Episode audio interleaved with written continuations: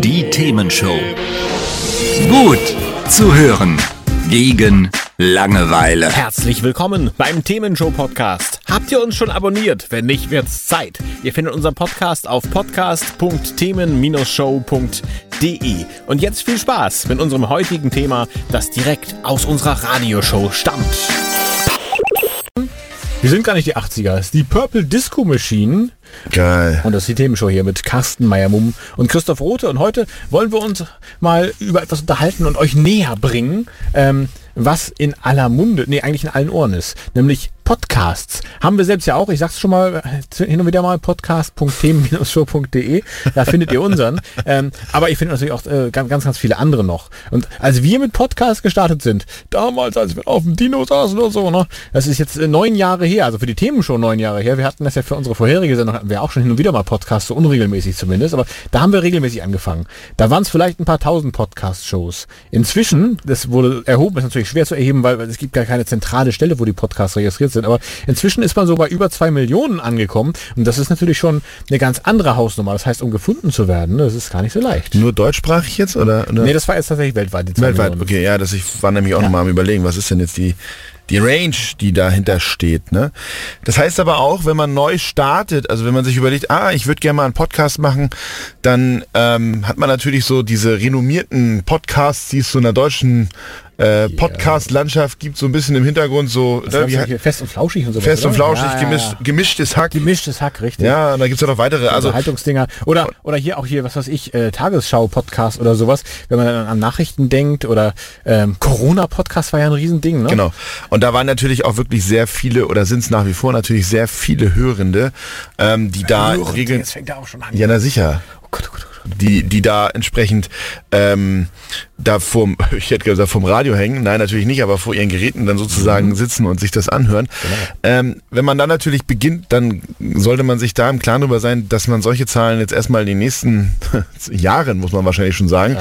erstmal nicht erreicht, sondern dass man da erstmal den langen Atem braucht, weil es ist natürlich so, dass dann ähm, in dem großen Becken der Möglichkeiten nicht nur wir oder ihr in dem Sinne, dass den Podcast reinwerft, sondern natürlich dann auch alle anderen drin sind und da ist es natürlich, das eine ist gefunden zu werden, Ja. Und das andere ist natürlich, sich auch von der, von der, ich nenne es jetzt mal blanken Masse der Podcasts auch abzuheben. Das ist so, ja. Und auch thematisch so ähm, am Ball zu bleiben. Und das bedeutet natürlich auch unter anderem Regelmäßigkeit, die dann irgendwo mit reinspielt. Oh ja. Ja, also das heißt, ähm, wann und wie oft, wie lang, ne, welche Themen und in der Tat welche Intervalle sind dann durchaus wichtige Faktoren, um beispielsweise auch langfristig am, ja, am Podcast-Markt ähm, sich zu etablieren. Ja, also äh, wenn ihr jetzt sagt, äh, ihr seid noch nicht abgeschreckt und ihr wollt podcasten, dann äh, bleibt dran. Wenn ihr sagt, ihr seid abgeschreckt, dann hört euch zumindest mal an, wie es funktioniert. ist trotzdem spannend. Also so oder so bleibt es hier spannend in der Themenshow. Ähm, und äh, ja, Carsten zeigt schon hier auf das nächste Thema. Macht mal so Druck hier heute, ne? Nee, ich habe das Gefühl gehabt, du willst jetzt die nächste Musik Nein. anspielen hier. Deswegen ich, ich wollte dir mal ein Signal geben, Ah. dass du, dass du hier mal den Flow nicht kaputt machst. Ne? Ein, ein Tipp für alle Podcaster und Radiomenschen, wenn man so ein Signal gibt, dann am besten ohne. Ja, ich wollte mal ein bisschen. das hört man. Ja, ich wollte mal ein bisschen Alarm machen hier. Ja, ja, genau. Genau, so sieht's aus. Also, was wolltest du sagen, Carsten? Ja, es ist natürlich auch zum Thema, was oder wenn ich selbst einen Podcast machen will, dann ist natürlich erstmal die initiale Frage auch die Zielgruppe. Also wen will ich Ja. denn überhaupt erreichen? Und wie groß ist überhaupt die potenzielle Range an möglichen Personen, die das interessiert? Ja. Also wenn- wenn ihr so Atomwissenschaftler oder so ähm, erreichen wollt oder Nobelpreisträger, ist natürlich äh, schon schwierig dann, dass das ihr dann 100% erreicht, weil so, so viel sind sie dann nicht. Naja. An- Aber andererseits ist natürlich dann auch, wenn du 30 Leute nur erreichen musst, 100% ist einfacher als bei 30 Millionen. Ja, das- Ach, kann man so und so sehen. Das Thema, das Thema ist halt, ähm, wenn, wenn ich also weiß, wen ich erreichen möchte, beziehungsweise Mhm. zu welchem Thema ich wen erreichen möchte, dann ist natürlich der nächste Schritt auch zu überlegen, wo finde ich diese Zielgruppe? Ja. Also nicht nur im Sinne von, was hört die? Ja, oder wo hört sie das? Weil wir haben ja vorhin schon verschiedene Plattformen auch genannt.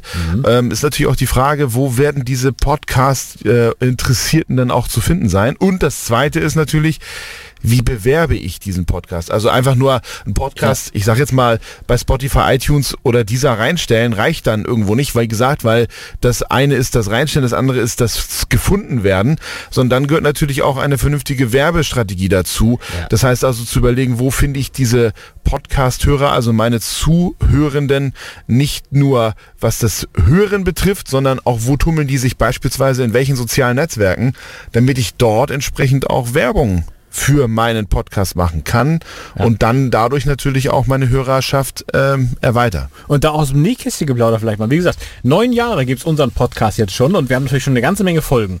Und ähm, ja, tatsächlich würde ich sagen, wir sind schon mal, äh, ich, ich habe die Zahlen jetzt gerade im Kopf tatsächlich, kann, kann ich mal raussuchen nachher noch. Wir sind jetzt tatsächlich schon mal so, dass wir mal so ein paar aktive Follower haben und Leute, die uns regelmäßig hören, zumindest so was die Zahlen hergeben, ist ja auch schwer zu messen tatsächlich, aber es gibt Möglichkeiten.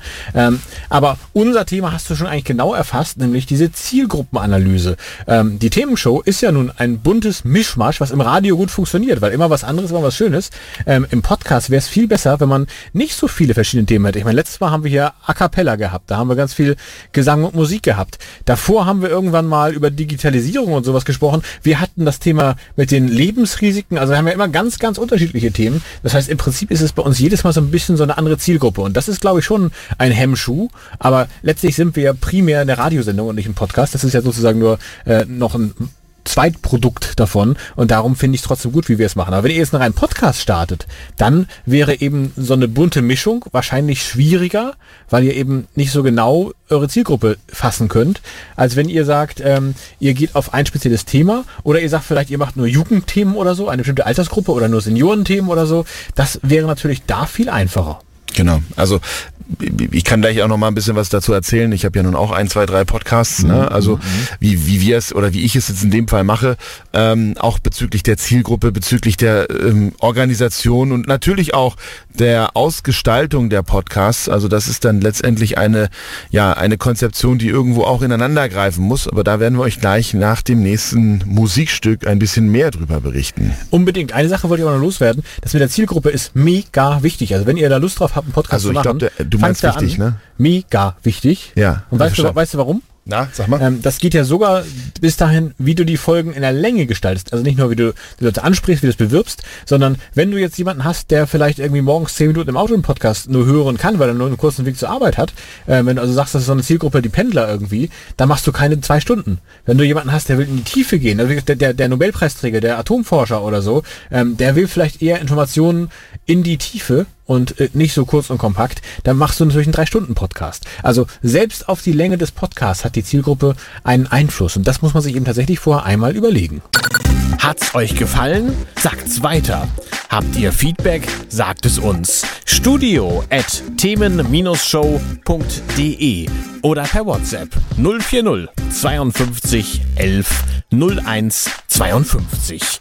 Mehr Podcasts von uns gibt's unter podcast.themen-show.de.